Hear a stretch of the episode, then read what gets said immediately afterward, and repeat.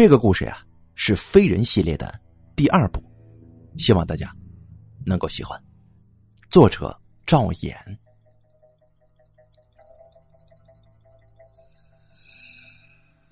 下面这个故事有点陈旧了，陈旧的太久，跨过了一个世纪，也跨过了几代人。故事本身闻起来就有了一股子淡淡的霉味儿。不过，故事就是故事，爬满了灰，抖一抖，把它掀开，又重新读出来，就像是一瓶刚打开的老酒。边听边品，不知不觉你就开始回忆和感慨，回忆那些我们看不到的时光，感慨岁月的蹉跎。这是个真实的故事。故事是我小时候邻居家的三爷讲给我听的。故事来自于他年轻时的一段经历。三爷年纪大了，头发胡子花白。他其实跟我没什么血缘关系，只是当时村子里的小孩都这么叫他，我也就跟着叫了。有一段时间，我跟几个大大小小的孩崽子天天缠着三爷，让他给我讲故事。岁月是一条小溪，岁月是一条河。流到一九四九年的夏天，东北的黑土地，那一年我三爷才二十出头。有村里的媒婆给三爷说了门亲事，那是一个从外省过来的姑娘，人还没见呢，人家姑娘晚上才会到这儿，这彩礼你要先准备。于是，三爷在他老父亲的授意之下，天一亮就牵了家里两头牛，赶到集市上去卖。从村口那条曲里拐弯的土克拉子路出发，三爷嘴里哼着二人转，牵着牛，背上的包袱里塞着一张干粮做的这么一个饼，就往山那头那镇子里走。天是深蓝色的，蓝的一丝云都看不到。红屁股太阳就挂在那儿烧，烧的人心里边是暖洋洋的。路边上树林里，这花呀草啊，尽情的往梅里开。三爷把脸迎着阳光，边走边看那不远处的小河水，哗哗啦啦的流着。路是弯的，河也是弯着的。沿着河走，就能闻到那水里的凉爽气息。那个年代，那时候的景色，很多时候三爷自己都记不清了。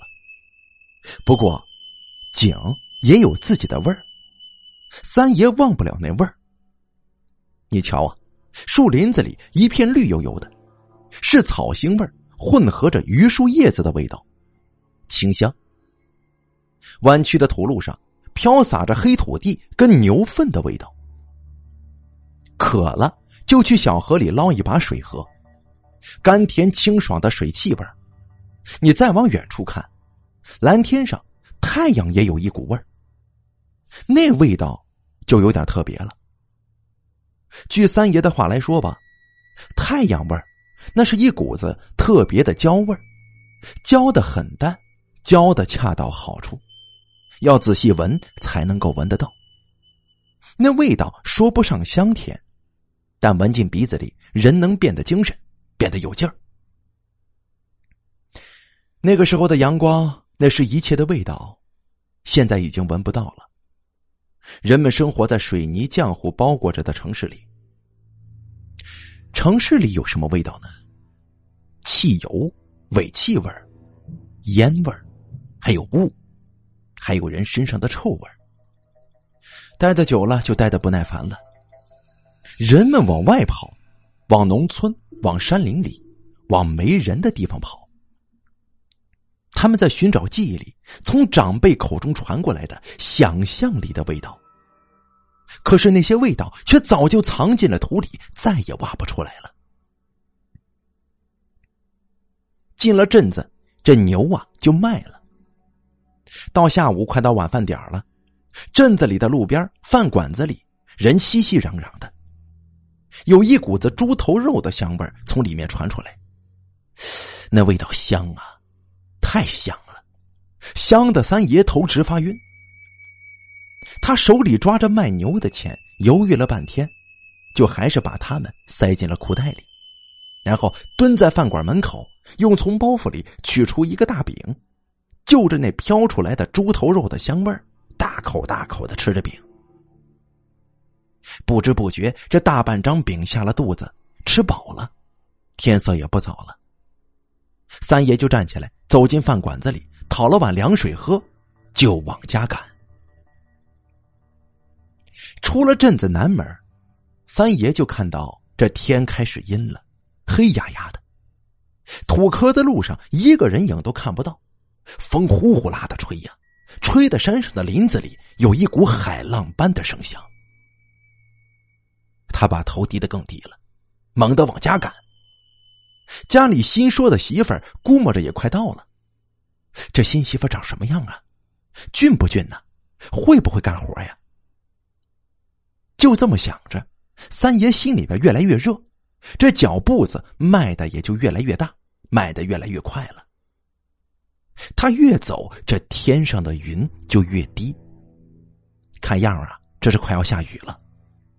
三爷低着头，只顾着走，边走边想自己的心事儿三爷年轻的时候就这个毛病不好，他一走远路，只要脑子里装着事儿。他就低着头走，眼睛啊花花绿绿的乱瞟，他偏偏就是不看路。这周围除了风，就静得吓人了。走了不知有多久，三爷突然听到前面有一串噼里啪啦的声音，他感觉不对劲儿啊，再抬头一看，他一下子就傻眼了。这是走到哪儿来了？走近一看。面前是一大片看不到头的包谷林子，远看黑黢黢的云彩肆意的往地上压，那山挨着山，山都黑着脸。山里藏着个东西，阴暗的东西，把那毛眼睛往他身上瞅着。往回看，那熟悉的土路早就变了个样子，分出了两个叉。一个岔就在三爷的脚下，已经到了头了。再往前就是包谷林子。另一个岔路两边被一层层的树包围着，看起来黑乎乎的，也不知道通到哪儿去。这地方三爷从来没见过。实际上，他那个年代根本就见不到这么大片的包谷林。从左往右，再从右往左。横着看，竖着看，倒立着看，这青森森的一大片，根本你就看不到头。这广阔的天地间，连个活物的影子都看不到啊！而且，从镇子南门出来，往三爷家走的话，也只有一条路。那条路啊，挺敞亮，什么岔路都没有，绕过这山头就能到屯子口。三爷是没记错路的，他是从南门口出来的。这镇子这土路是从小走到大的，他就算是拿块布蒙着眼，也能摸回家。没错，那么他现在怎么走到这地方来了呢？这咋就迷路了呢？他脑袋里在琢磨着，越想越迷糊，就往包谷林子里看。那噼里啪啦的声音，就是风吹着包谷林子打的那叶片在响。这风往下压，把包谷杆子压弯了腰。三爷就看到在包谷林子对面的一座孤土房子。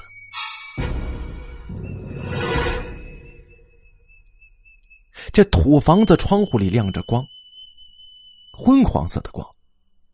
谁会把屋子建在这么一个前不着村后不着店的地方呢？三爷有点好奇，就走上前去扒开了包谷林。越往里走，这包谷林就越密。很快的，他就来到了那土屋子前边。这屋子后是一片灰蒙蒙的荒草垫子，那土屋子就坐落在草垫子上，紧贴着一棵两人多粗的榆树旁。看了两眼，三爷就想回头走，他心里想着那没过门的媳妇儿，就着急呀。他找回家的路，可是偏偏不凑巧啊！天突然下雨了，这雨来得快，来得急呀！那雨点子带着水星气，铺天盖地就砸了下来。一眨眼的功夫，三爷就被淋成了落汤鸡。这夏末的雨，居然带着这么浓的寒意。三爷当时又冷又急，没办法呀，只能先去那土屋子里的人家避会儿雨再说吧。推开低矮的篱笆门，进到小院里，三爷就闻到了一股子土灰味儿。什么是土灰味儿啊？一个房子很久没人住了，你进去，你闻到的那味儿，就是土灰味儿。就好像是刚敞开了口的古墓，不过古墓的土灰味太重，盗墓的进不去，进去闻着了就得没命。你得先烧火堆等着，等这味儿跑光了，才敢摸进墓里。说三爷当时闻着那土灰味儿啊，心里就犯嘀咕。可是这雨越下越大，雨就像是一张大手推着三爷的背。边推边催他，顾不得了。三爷当时就去敲那屋主家的门。他一边敲门，一边伸手去摸脸、头，那上边的雨珠子。敲了十几下，这门呢总算是开了。这木头门吱吱啦啦的，开了一小半，顺着光看。就看到一个黑森森的人影子挡在了门口。这开门的是个老汉，老汉的脸很黑，额头上、脸颊上横着竖着皱纹，就像是刚刚开垦出来的黑土地。三爷站在门口哆哆嗦嗦，浑身湿哒哒的。哦，老人家，我是石头屯子的，我走迷了路，这这天又下雨，叔啊，你让我进来躲个雨呗。那老汉上上下下打量着我三爷，犹豫了一下，就放他进来了。这土屋子里边干燥、暖和、敞亮，蜡烛油烧得正旺，一些陈旧的、掉了漆的家伙事儿整齐的摆放着。三爷进了屋之后，就坐在方桌前的长条板凳上，边伸手捋头上的水，一边就打量这屋。屋子里挺干净的，可是还散发着淡淡的土灰味儿那土灰味儿钻进了他的鼻子里，他的目光就顺着那味儿边闻边看。屋角的土炉子上烧着口大锅，离灶台不远。这再离灶台不远的地方还摆着一张床，床上躺着个穿红布衣服的女人。这女人的衣服很薄。透过那薄衣服看，她的身材显得玲珑有致，一对精巧的小脚丫子上还套着一双粉花花的鞋子呢。奇怪的是，这女人的脸上却被一块大白布盖着，她就这么躺着，一动也不动。三爷虽然看不清她的脸，但是他能看出来，这是个年轻的姑娘。一想到“姑娘”两个字儿，他就忍不住多看了她几眼。那老汉把门关上之后，就拿了条干毛巾递给了三爷，然后也不说话，慢慢的走到大锅边的灶台上伺候着去了。三爷接过手巾，道了声谢，就把头低下去，边用那手巾去擦头上、身上的雨水，他一边啊偷偷的往那姑娘身上。就这么瞄着，三爷当年是对异性充满幻想的年轻小伙子呀。这年轻小伙哪有见到大姑娘不把眼睛贴上去的道理呀？窗外的雨还在没完没了的下着，雨点子砸在屋顶上，叮叮咚咚的响。三爷进屋之后，那目光就贴在了躺在床上的姑娘身上，再也没离开过。先从脚开始看，这脚挺小的。再往回看，看腿，腿长啊。接着往回，三爷的眼神带着火苗子，偷偷摸摸的就望到了姑娘鼓起来的胸脯上，圆润。挺拔，姑娘身上的衣服太薄了，那胸脯三爷透着衣服就全看到了，他脸唰的一下子就红了，赶紧把目光移开。可没过多久啊，他的眼睛就是不听使唤，又往人家胸口上看。这一回，他感觉到了一些不对劲呢。他的胸脯怎么一动也不动呢？他是在睡觉，可是就算睡觉你也得喘气吧。再说了，他脸上蒙着块白布，这啥意思？白布只蒙死人的脸呐！三爷想到这儿，脑子就有点懵了。他再抬头看，那姑娘就这么躺着，胸脯连着肚子。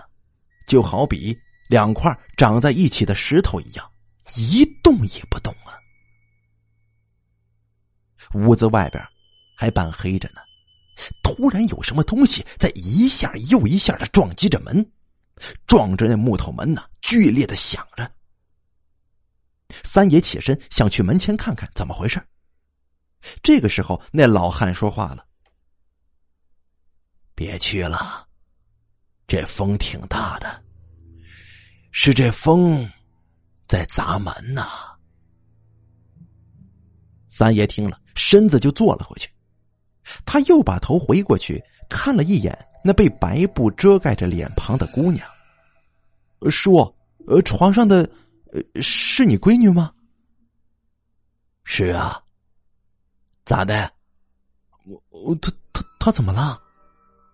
没怎么。不舒服，躺躺就好了。那那他脸上遮着白布，那咋回事啊？老头一下就不说话了，他背对着三爷，拿着个大铁勺子，在锅里不停的翻炒着什么。外边风停了，屋子里恢复了一片死寂。老汉不说话，三爷也就不再好开口。不过他能看得出来，那姑娘已经没气了。没气多久了？为什么没气了？他不知道，他也不方便去问。三爷有点怕了，他突然间想起屯子里的大人们经常挂在嘴边的一句话：“记住了，宁住孤庙，勿进独屋呀。”这话的意思是，山里人外出晚了，错过了点儿，宁愿往孤庙里这么住。你也千万别找山中那种孤孤单单的屋子去住。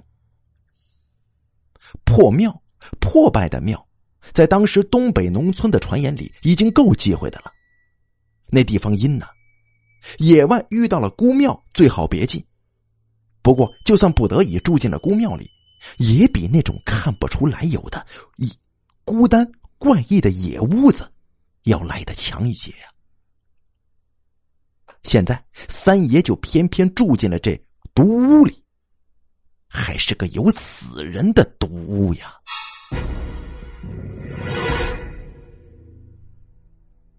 他有些怕了，他一怕，他就用手巾去擦自己身上衣服的水，可这越擦越湿啊！这湿漉漉的身子，湿漉漉的心，湿漉漉的恐惧感呢。过了一会儿。那老汉就把锅盖给合住了，转过头来说：“这饭快熟了，等会儿一起吃点吧。”呃，行，师傅，我有点渴了，能不能端碗水给我喝呀？三爷确实渴，他爹给他做的饼和面的时候，把这咸菜汁儿啊给掺进去了，所以特别的咸，咸的口发干。他说完，那老汉就去取了个碗，去隔壁屋子里舀水去。趁着老汉出去的功夫，三爷一个箭步就摸到了床前，仔细看那姑娘。这白布之下是她的脸，她的嘴唇、鼻子。再往下看，她的双手交叉放在肚子上，白玉一样的手，左手背上还有一块褐色的斑呢。三爷把手哆哆嗦嗦的摸到他的脖子上。他想确定，他是死是活呀？当时这个想法让他又好奇又害怕。万一他真的是死人，那接下去的画面，三爷不敢想。他现在只是希望他是个活的，只是睡过去了，这样自己心里边也踏实点他的手贴着他左边的脖子摸进去了。摸了一会儿，伸出来，又去摸他右边的脖子。就在这个时候，外屋传来了脚步声，三爷赶紧就把手收了，坐了回去。他的心一下子就沉到了湖底之下呀！他就这么愣着。老汉把水端来了，端到了他面前。他愣了半天，才伸手接住，也没喝，就放在了。木头桌上，刚才他的手摸到他脖子的时候，就像是在摸一根三九天屋檐下挂着的冰棱子，这左边右边两边都是啊，冰的他的手是生疼。三爷想走了，外面的雨还在下，可他已经感觉这地方这屋子到处都透露着一股子邪劲儿。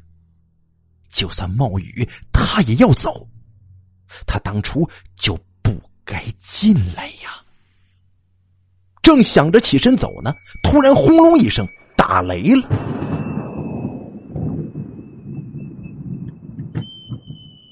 阴暗的天边一闪，这雷憋着，吓了三爷一大跳啊！土屋子里有扇窗被吹开了。一大团阴冷的水星子气冲了进屋子，那老汉赶紧跑去关窗户。这个时候，三爷看到躺在床上的那个女人，她的手微微的抬了一下。三爷脑袋里当时嗡的就是一声，是他看错了吗？当时那老汉去关窗户，他的目光先从窗外边。落到老汉的背上，最后有那么一部分的余光跑散了出来，隐约着看到了躺在床上交叉着的他的手，似乎是动了一下。窗户终于关上了，可关之前风还是溜了进来，把他脸上那块白布扯开了一角，露出了他的嘴唇。白色的，像两张白纸一样的嘴唇呢。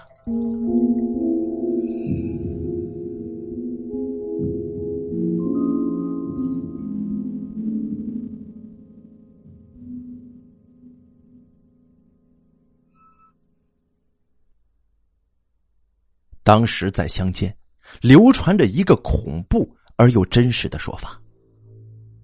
怎么说呢？死人不能见雷，见了雷这就要诈尸啊！三爷听屯子里的人说过这些，当时他脑子有点懵，就软软的叫了一声：“呃，叔啊！”叫着，他回头看那老汉，人呢？他刚才去关窗户，关完窗户之后，他去哪儿了？三爷没太注意。可是现在屋子里空荡荡的，里屋外屋都看过来了，除了自己跟躺在床上的这个年轻女子，整间屋子里就一个活物都没有了。那老汉去哪儿了？三爷来不及，也不敢去想。他当时身子就像打了电一样，猛地就跳了起来，去拉那大门。这雨还在下着，雨下的就像是有人用桶往下倒一样。三爷要走，这雨再大他也得走。他就算被雨淹死在外面，他也不敢再待在这屋里了。他必须离开。他把手伸过去，抓在门把手上。他向外扯，这门却不动。三爷当时年轻啊，精壮的就像头牛似的，一根手臂上就有百斤的力气。可是那本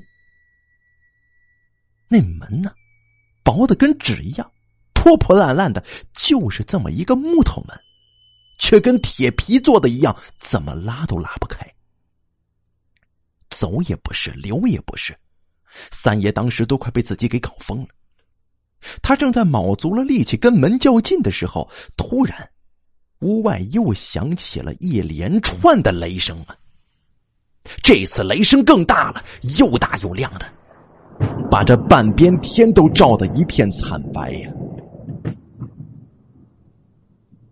屋子里点起的土蜡烛被震得一阵阵乱闪，闪的墙上、地上都是灰的。那时候。那个躺在床上的女人居然直挺挺的就坐了起来，这真是诈尸了呀！诈尸是什么？诈尸就是有脏东西附在尸体身上，那玩意儿已经不是人了。它是什么？没人知道。不过三爷知道的是，只要被那东西给抱住，命都没了。这雷还在打，一下又一下，打进了三爷的心里。他当时头皮猛地一炸，全身的鸡皮疙瘩呀，就顺着手、顺着胳膊、顺着脖子在疯狂的起着鸡皮疙瘩。他看着那个女人，哦不，应该是那个东西，在忽明忽暗的雷雨声中，直挺挺的坐起来，直挺挺的下了床。他的头上还盖着那块白布，大红色的衣裳，粉花花的小鞋子。他站起来之后开始跳，一下又一下的，两只小脚并起来跳。先是原地跳，跳了没几下子，就开始往站在门口三爷那儿一点点的就逼近了。完了。他还没过来呢，三爷就闻到他身上那股绝望的土腥味儿。他再也承受不住了，他眼前似乎有一些花的白的东西在飞，飞得他头晕呢，一头晕他就想蹲下，他就想吐。不行啊，不能蹲呐，那东西一下又一下的跳，他一跳，头上的白布也在跳。越来越近了，他离三爷越来越近了。死亡的恐惧把三爷逼到了绝路，他怒吼一声，把喉咙里的声音嘶哑、粗沉，带着血的味道。这声音盖过了屋外的雷声，咔嚓一下子，他手上的门把手连着一大块木头板子被硬生生的给撕下来了。这门开了，门终于开了。三爷当时毫不犹豫的就钻了出去，疯狂的往外跑，边跑边爬。不过这时候外面的雨似乎小了一些，那土屋子里的院里一片泥泞而又湿滑。三爷没跑两步就一屁股坐倒在地了。回头看，他跟出来了，他居然也跳到了院子里。三爷的脸、身子都是水呀。他坐在地上，看他出来的时候，就好像有什么东西捏住了他的喉咙，捏住了他的心脏。按三爷的话来讲，当时他嘴里发出的音节就是这个。他不知道，他一个二十来岁的粗壮爷们儿，这嗓子里为什么发出这种、这种小姑娘才能发出的音节？他说不清，他就只记得他屁股坐在泥水里，看着他跳过来了。他叫起来了，边叫边用两只脚拼命的蹬啊，蹬的泥巴地里一个坑一个坑的。三爷就这么靠脚蹬着在退，退着退着，他的背就靠在了院子里那棵榆树身上。那榆树被雨淋着，树上的叶子又密又绿的。这绿水顺着叶子流到了那个一人多粗的树干上，湿漉漉的泛着光芒。三爷当时扶着树勉强站了起来，就看那东西一跳一跳的逼近了。他，就把身子藏在了树后面。滋啦一声，那是他的手臂抱在了树干上的声音，就像两条烧得通红的铁条塞进了水盆子里一样。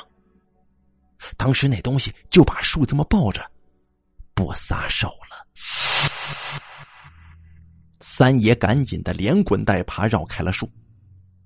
跑得远了，再回头看，那棵粗壮的榆树被他抱着，树上的绿叶子就像是下了雪一样，不停的往下掉，掉到了泥巴地里，叶子就变得干黄卷曲。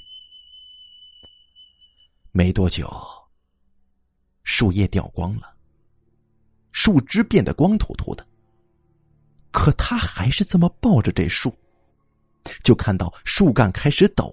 开始枯萎，开始缩小。树皮的原色从白黄色开始变，越变越黑，黑的就像是撒了墨一样。最后，那两人粗的榆树，在那东西的双臂之下，缩小成了篱笆杆子这么细。三爷不敢再往下看了，他跑啊，他头也不回的没命的跑，边跑边叫。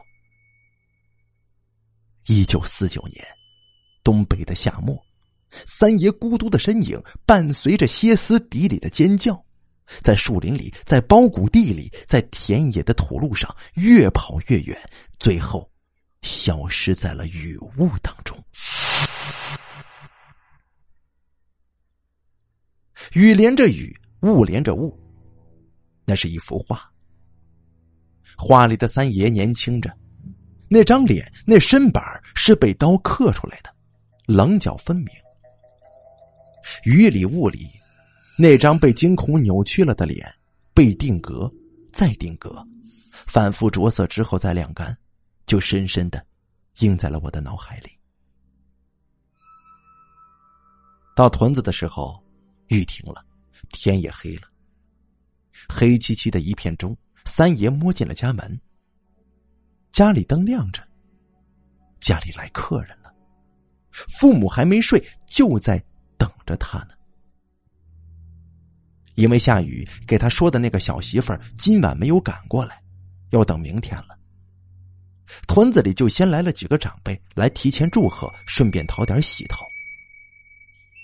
见他回来了，老父亲上去就是骂，指着他的鼻子骂，说：“你个崽子，没啥鸡巴用啊！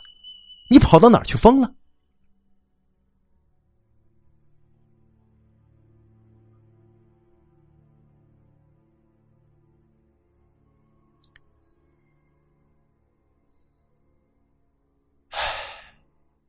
具体，这哈货是什么意思？老父亲一直在骂着他，一直反复的在用“哈呼”这个话子，这个词语。他习惯这么说，说什么事的时候，在他嘴里，这个“哈呼”不光是动词，还是个形容词、感叹词。这个“哈呼”具体是什么意思？三爷一直没告诉我。我也就琢磨着似懂非懂的。小时候的我非常顽劣，有一次用弹弓把三爷家的玻璃给打了，他当时就拿着个扫把头追着我满院子打，我手里抓着弹弓，边逃边回头骂，我就说了：“三爷，你就是个老哈货。”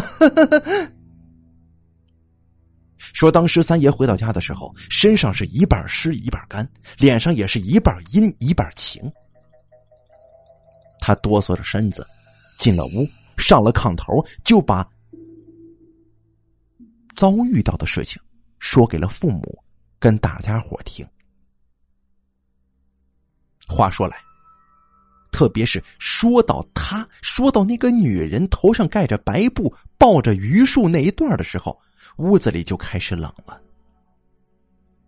没过多久，有人就往屋门外走，边走边说：“啊啊啊！呃，这天晚了，啊，天晚了，明早再过来啊。”老父亲就用目光送他们出门，边送边说：“好，好，哈呼，哈呼。”人都走光了，母亲就问三爷：“你看那个女的长什么样子呀？”我没看明白，没看明白。嗯，那老汉呢？我我也没看明白。你说你还会看啥呀？不跟你说了，宁住孤庙，勿进独屋，你都忘了？母亲责骂道。三爷不说话，下地去锅里舀了碗热汤水喝了，就开始脱衣服往被子里钻。那女的多大年纪啊？这你总该看出来了吧？母亲还在问呢。哦，应该是挺年轻的。他手上左手背有一块褐色的斑。三爷回答着，就把被子盖的舒服了。可是他还觉得冷，腿还在不听使唤的哆嗦着。老父亲一直不吭气，就坐在那儿抽烟袋，啪嗒啪嗒的抽。抽的时候，他的眼是半闭着的。孩儿他爹呀，你说那东西是啥呀？母亲问。害人的脏东西呗，还能是啥？没事咱孩子没事就好。沉默了一会儿，母亲就换了个话题。这朱婆子说的那门亲事，明天能来不？能来。老父亲回答：“那他家的事儿，你问了没有啊？”他家不是咱这边的，那姑娘是个孤儿，没父没母的。我我不要。这个时候，躲在被窝里的三爷突然来了这么一句：“说，你不要啥呀？”我我不要这门亲事了，这婚呢，我不结了。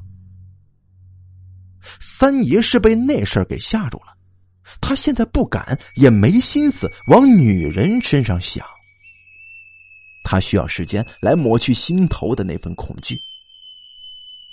他这么说了，老父亲没马上回话，把烟袋杆子往地上狠狠的磕了磕，接着又把它举起来，对着烛光就看了过去。看了半天，把胳膊一划，这烟袋锅的头指着炕上三爷的头。含糊。他说：“他的话语声音中带着严厉，容不得任何的拒绝。”新媳妇儿是第二天上午那会儿才到的，他没骑马，也没骑驴，是走路过来的，让一个老汉领着，怀里抱着一个白色的布包袱。那老汉长什么样，三爷没看。人家姑娘来的时候，他正躲在屋里的炕上呢，生他老爷子闷气呢。太阳出来了，照在屋子里，空气中弥漫着一股淡淡的焦味儿。顺着那金蓝色的光往外听，就听到屋外的屯子口传来熙熙攘攘的声音，男人在跳，女人在笑，狗在叫。听着那些声音，三爷就坐不住了。他有点好奇，他想看看自己未来的女人是长什么样的。他就把这门扒开一条缝，伸出头往外瞧。天是蓝色的，深蓝色，混合着太阳照出来的金色，整个世界都被这金蓝色的光芒所笼罩着。下过雨后的空气格外的凉爽。三爷揉了揉眼睛。先是看到了自家院子里养着的猪呀、鸡呀，再往外看、往远看，他就看到屯子口花花绿绿的站着十来个人。屯子里就剩这么些人了，能来的都来了。人群中有一抹红色，鲜嫩的红，若隐若现的，那就是他了。他一身红，头上还盖着块红布呢。三爷看不到他的脸，就觉得有些没意思了。再瞧瞧他身旁那个老汉，太远了，又挡着人，一样看不到脸。那老汉收了彩礼钱，头也不回的就走了，只是把姑娘留在了那儿。有几个女人围了上来，大家伙推着他，叫嚷着就往三爷家里走。人们的声音走近了，听起来稀稀拉拉的。人少了，猫啊狗啊在一旁助阵，也就显得有些寒酸了。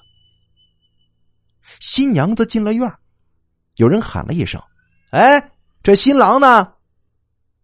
三爷脸一红，就赶紧把头缩回了屋里。接下来，放炮，放土炮，灶台的烟筒里往外冒着烟。很快，酒席就准备好了。两张方桌拼凑在一起，刚好都能坐得下。说是酒席，也没啥拿得出手、端得出来的东西。唯一的一道硬菜，那就是蘑菇炖鸡了。酒是从镇子里打来的烧酒，兑了水，一份酒兑两份半的水，往管沟里喝。按后来的话说，三爷家是地主出身，可地主家揭开了锅底儿，也就这水平了。拜天地、拜父母、拜这拜那的，然后大家都入了席，开始吃喝。那姑娘在席间也不知是害羞还是怎么的，不说话，吃的也很少。吃东西的时候，她用筷子夹了一下，把红布掀开一角，就轻轻的放进嘴里。那模样啊，秀气美。然后有人就夸了：“哎呦，你这媳妇儿好啊！”几杯酒下肚，隔着桌子，三爷就把目光往他身上看，边看边吞口水。不知不觉的，天就黑了。三爷跟新媳妇进了洞房，人们也不闹洞房，就开始散了。那个时候，那个年代，日本人都被打跑了，可外边还乱着呢。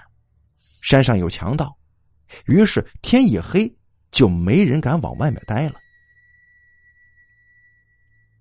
屋子里亮堂，他一身红进了屋，就坐在了炕头边他红，他也红。他胸前戴着个大红花，脖子、脸上烧着，比那花还红呢。三爷当时喝的有点晕，他看见他头上盖着红布，就这么静静的坐着。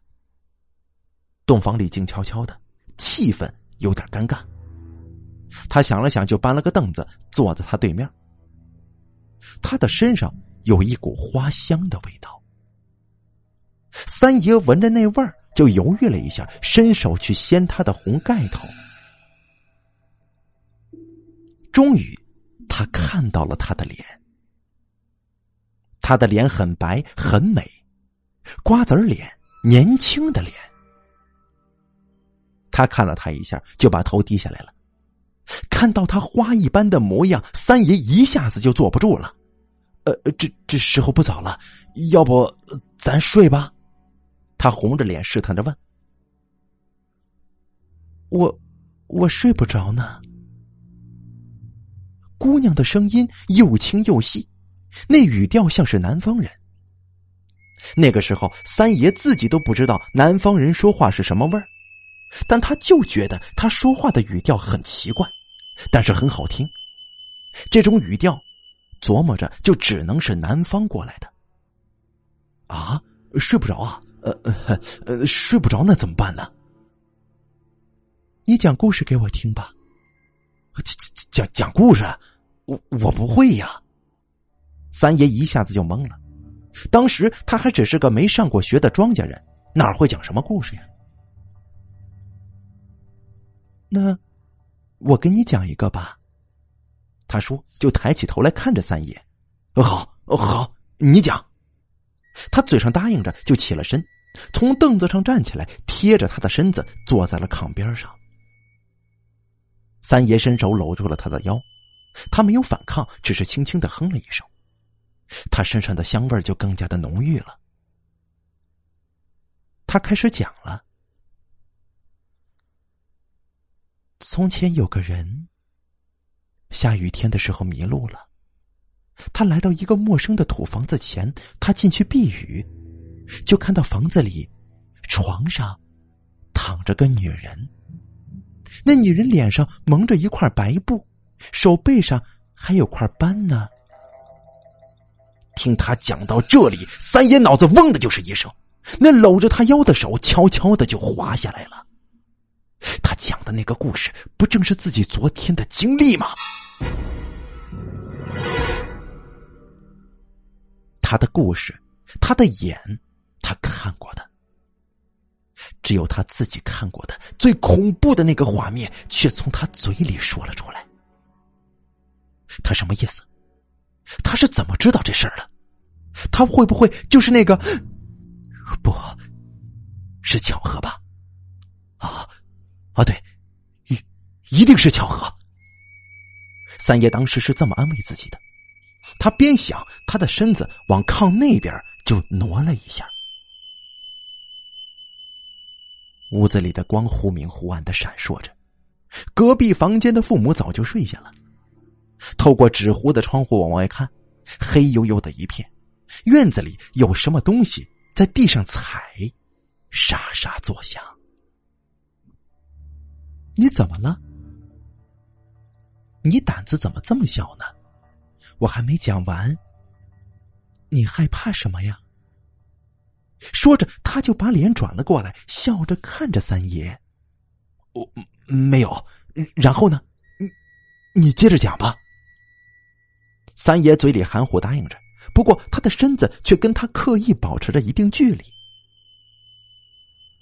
再然后，这天上就打雷了。接着雷声，那个脸上遮着白布的女人一下子就从床上坐起来了。他讲的很慢，说话的语气又柔又软，可传到三爷的耳朵里，就像一道道惊雷一样，打得他是心惊肉跳啊！他突然开始觉得这个屋子里变得冷了起来，又湿又冷。可外面明明是干爽着的呀，没有下雨呀！太多太多的东西，太多的恐惧画面，一层叠着一层。那里面藏了太多的谜，他反应不过来了。他总觉得冥冥之中有什么重要的谜面被自己给遗忘了。他说着，他听着，他边听边想，边想边上下打量着他。女人坐在炕边，腰挺的又直又细，她穿的很薄，胸脯是高高鼓起来的，她身材一定不错。目光再往下看，他的两只手交叉藏在袖口里。袖子太长了，从始至终他都没见过那双手。就算刚才在酒席间夹菜的时候，他的手一点也没露出来过。他看到他合在一起的袖子口的时候，三爷脑子嗡的就是一炸呀！窗外夜色下，阴冷的夜路上，有个脏东西匆匆冒出个头，又赶紧缩了回去。这个女人还在讲刚才的故事，不过三爷却直接打断了她：“你，你把你的手伸出来，让我看看。”他记得，那东西的左手背上有一大块褐色的斑，他亲眼看到的，亲身经历过的。他刚刚没讲完的故事里也是这么说的。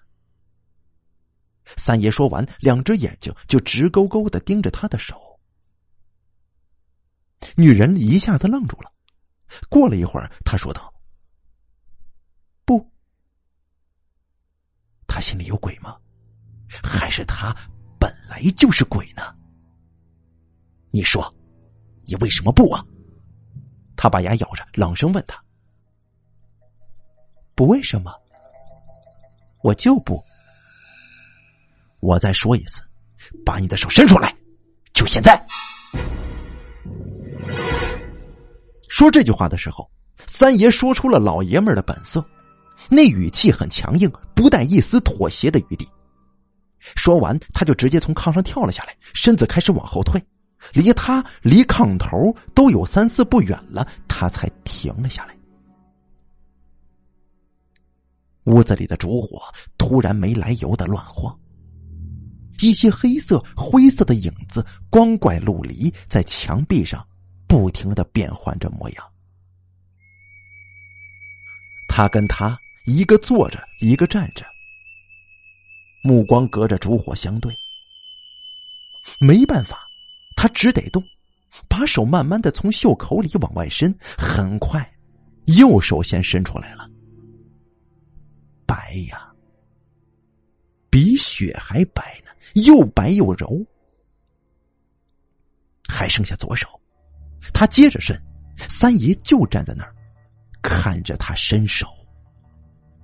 最后，他的两只手完全暴露在了空气当中，露在了三爷那睁得如铜铃一般大的眼睛前面。两只白玉一样的小手，天生地造般的洁白，白的透亮。哪来的什么斑呢？三爷看着他的手，眼睛都看直了，心里的石头也就落了地。他走上前去，一把就将他两只小手给牢牢的抓住。他想去抱他，不过他却哭了。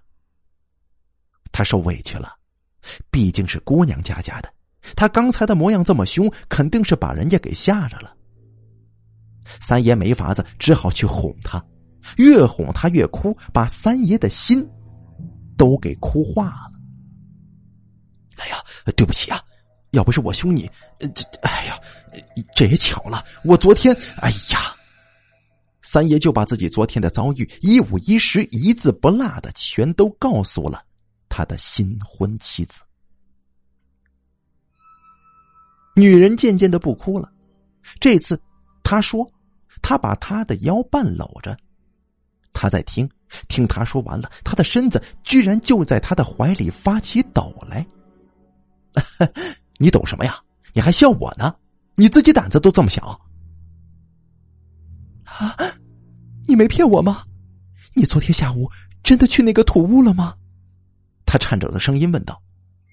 三爷当时借着烛火，就看到他整个脸上那两个桃眼睛睁的是又大又圆，眼神里塞满了恐惧。我我骗你干什么呀？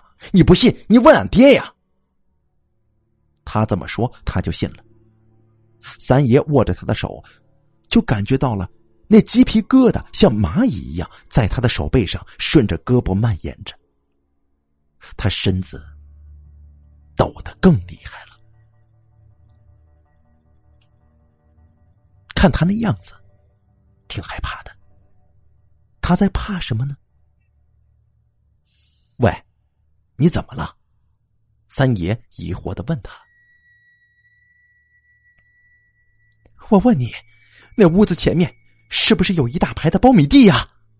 他突然抓住了三爷的手，尖着嗓子问他：“啊，是啊。那屋子是两间，里面那间很小，对不对？”“是啊。”院子里除了那棵榆树，地上还有半张石磨盘子，缺了一个角，对吗？哎，对呀，你怎么知道的？给你开门的那个老汉，他嘴角下面是不是有颗黑痣啊？那个老汉的脸本来已经在他的记忆当中很模糊，看不清，可是他这么一问，他一下子就想起来了。啊，对呀，他脸上是有颗痣来着。女人瞪大了眼睛看着他。看了半天，他才颤抖着声音告诉他：“昨昨天下午，我就在那个屋子里。给你开门的是我叔叔，你说的那个女人就是我呀。”他似乎再也忍受不住被压抑的恐惧了，他在喊，他喊的声音又尖又亮的。他这么一说，三爷刚刚放进肚子里的心又提到了嗓子眼儿。当时，我叔叔带着我往你们村子里赶，谁知道突然下雨了，刚好走到一片苞米地，就看到那个位置立着个土房子，我叔叔就带着我进去躲雨了。他这么一说，三爷一下子就愣住了。洞房里，炕前的烛台噼里啪啦的响了一阵，就安静下来了。有一些青色、黄色的烟顺着蜡烛往外飘，飘到了屋顶上。也不散，就堆在那儿，凑成了一团团花花绿绿的，像云一样的东西。三爷不说话，他也不知道该说些什么。他现在有些懵了，这事儿从里到外透着古怪。他现在需要时间，在脑子里把他们捋顺了。他看三爷的脸一半阴着，坐在那儿不说话。他皱着眉头想了想。就问他：“你回忆一下，你记不记得那个女人穿着的衣服是什么样子的？”我当然记得了，红色的衣服，红色的裤子，然后还有一双粉色的小鞋子。说着，三爷就把头歪过来，看向了他的身上，从头到脚仔细的看，他穿的。跟那个女人是一模一样的，一样的红布衣裳绣着大红色的花，应该是牡丹花的样式。裤子呢也是红色，有一条腿上粗略的用黄线缝着金凤的花纹。再看他的鞋子也是粉色的，他的脚很小，脚头很尖。他现在就坐在炕那边，红色的衣裤在烛火的照耀之下发着光。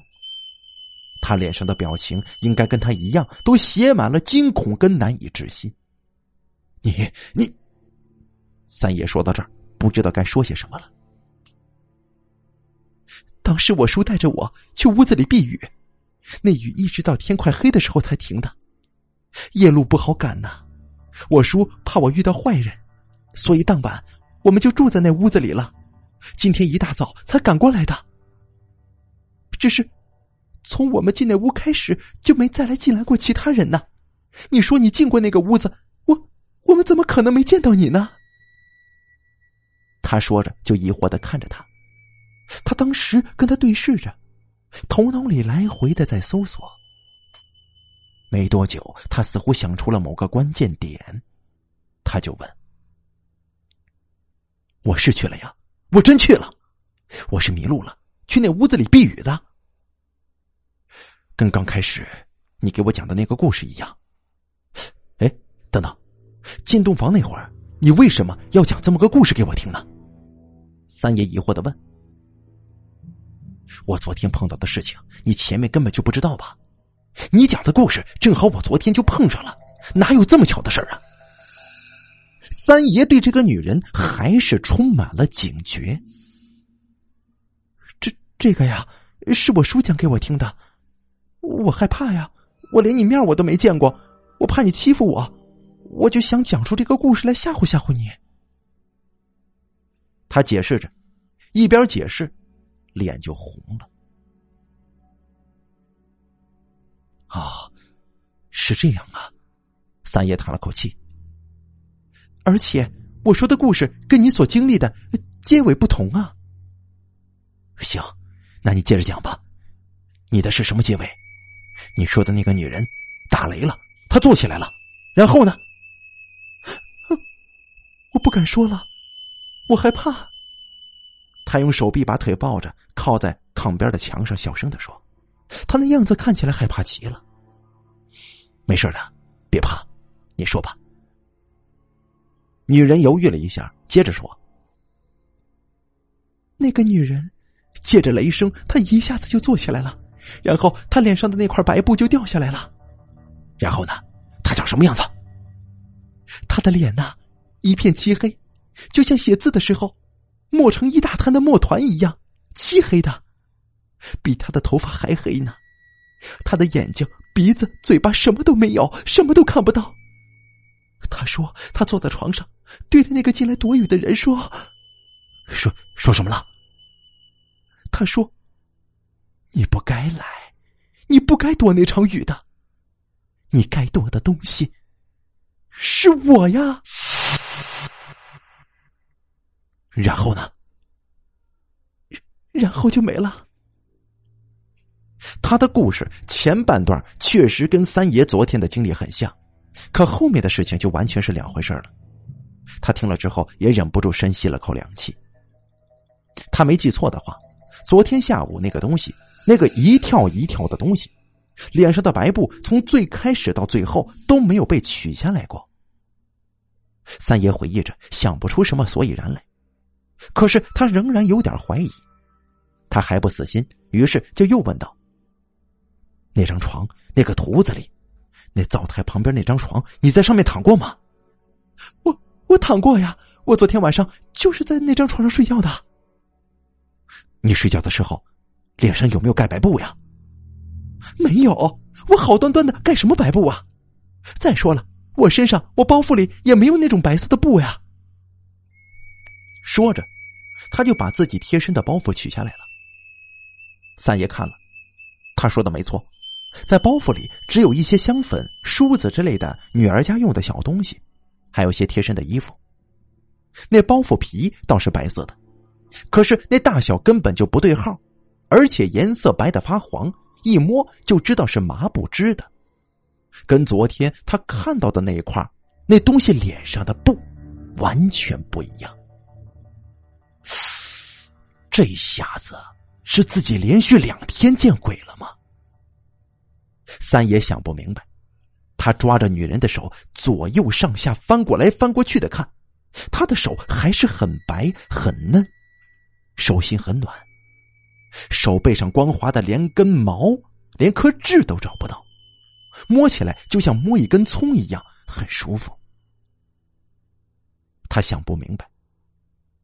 女人也想不明白，她昨天的经历差点就出现在他今天的故事里。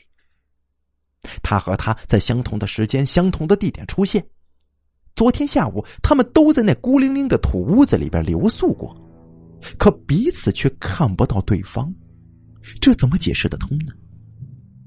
他看到的那个头上披着白布的女人，并不是现在眼前坐着的这个女人。那么？这个女人是谁呢？这件事儿不能往深处想，因为这一切已经完全超出了他所理解的范围，他不能也不敢往深里想了。再想下去，等待他的只有恐惧。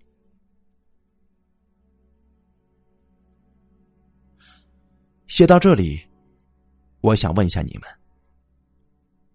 这个恐怖的谜面当时的三爷，他不敢想。那么，听众朋友们，你们敢去想吗？来吧，别怕，进入我给你的画面当中吧。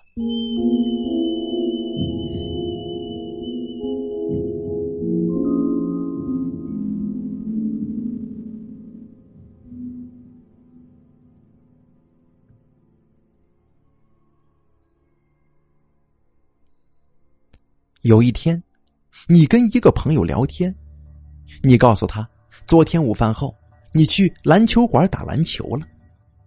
他却说：“没有吧，我昨天吃过午饭，也去篮球馆了。我去的时候一个人都没有，我就在那玩了一下午。我我怎么没看到你呢？”你一下子就愣住了。你跟你的朋友，所有人都知道，篮球馆就在市郊。平时很少有人去。昨天午饭之后，你去过的时候，整个篮球馆里边光秃秃的，一个影子都没有。你一个人一直在那儿尽情的玩到了天黑才离去，从头到尾陪伴你的只有脚下那褪了色的木地板跟你手里的篮球。砰，砰，那是篮球砸在木地板上的声音。发出的声音回荡在空荡荡的篮球馆里，久久不能散去。砰，砰，空气中弥漫着一股灰尘的味道。现在，把上面这段话里的朋友换成陌生人，再读一遍。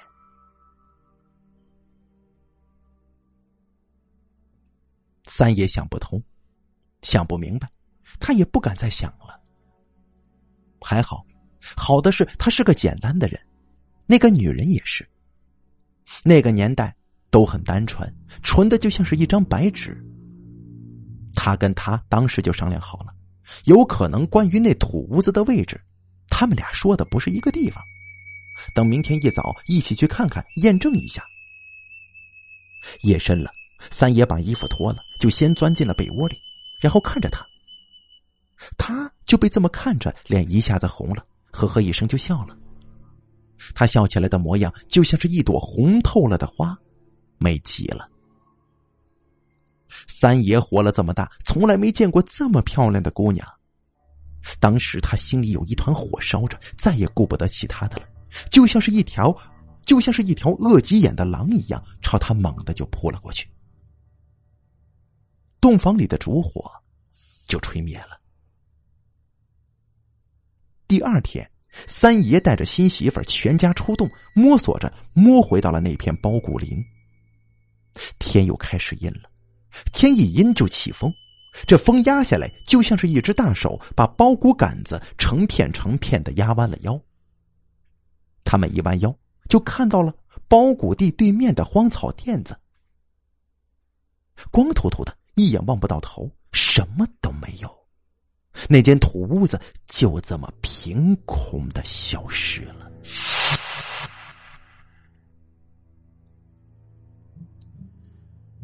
这件事情当年三爷给我说过，我还是个十几岁的孩子。现在呀，这么多年过去了，回头再想想，三爷的经历只有一个解释，那就是平行宇宙。简单点来说吧。这有点像是镜中的世界，在某种不为人知的条件之下触发了。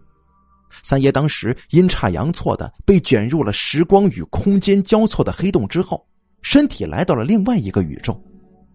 那个宇宙、那个世界，表面上来看跟我们的世界没有任何分别，可实际上那里真正的样子，你我都无法想象。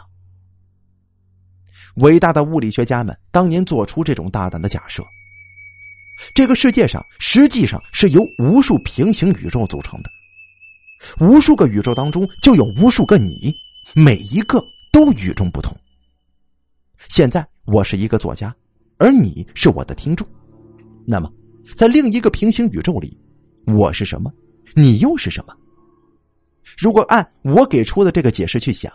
那么，三爷无意间闯入那个宇宙里，遇到的那个头上蒙着白布的女人，她是谁？或者说，她是什么？这个问题我不敢去想。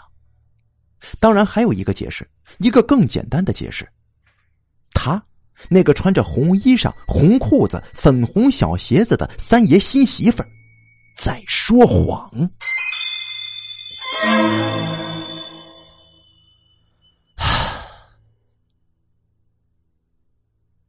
故事读到现在，我其实一直在刻意逃避这个解释。我害怕，有时候越简单的答案，里面隐藏着很多的恐惧，反而越让人疯狂。顺着这个简单的解释去想，想下去你也会害怕。他在说谎，他在骗三爷。那么，他是谁？他为什么要这么做？他就是三爷在土屋子里遇到的那个他吗？是也好，不是也好，是不是两种回答，结果不同。可顺着这两个完全不同的结果往下往深里想，那个来自灵魂深处的恐惧感却是完全相同的。我不能再往下写了，我也不能再往下读了，原谅我吧。我是个想象力非常丰富的人，可现在我已经把我的想象力老老实实的收回来了，因为我害怕。我曾经说过，只有在读作品的时候，我会感觉到害怕，现在这个故事，或许它不是最完美的，可它是我创作到目前为止唯一一个让我边写边忍不住浑身发抖的。后来，三爷跟那个新娶过来的那个身穿一身红衣裳的姑娘生活在了一起。时间一晃就是十年。十年之后，文化大革命来了，三爷一家曾经是地主，被当成了典型，住了老牛棚，天天被红卫兵批斗。有一天，他回来的时候，发现女人跑了，他就这么凭空消失了。他的行李，他来的时候带着每一样的东西，他都没有留下来。他消失的那一年是一九六二年。三爷说：“那年的他，他的脸，他这辈子都忘不了。”岁月蹉跎，六二年，三爷还年轻着，头发却白了一半。女人的突然消失，让他多多少少受了些打击。他一直到四十多岁之后，才开始有了第二段婚姻。六二年，他的瓜子脸，他水水一般水润的眼睛，白玉一般的肌肤，他纤细的腰肢，他整个人就跟那一年那个四九年的夏天，刚进他洞房的那个夜里一样，一模一样，没有任何的变化。岁月在他的脸上、身上完全没有留下。丝毫的痕迹。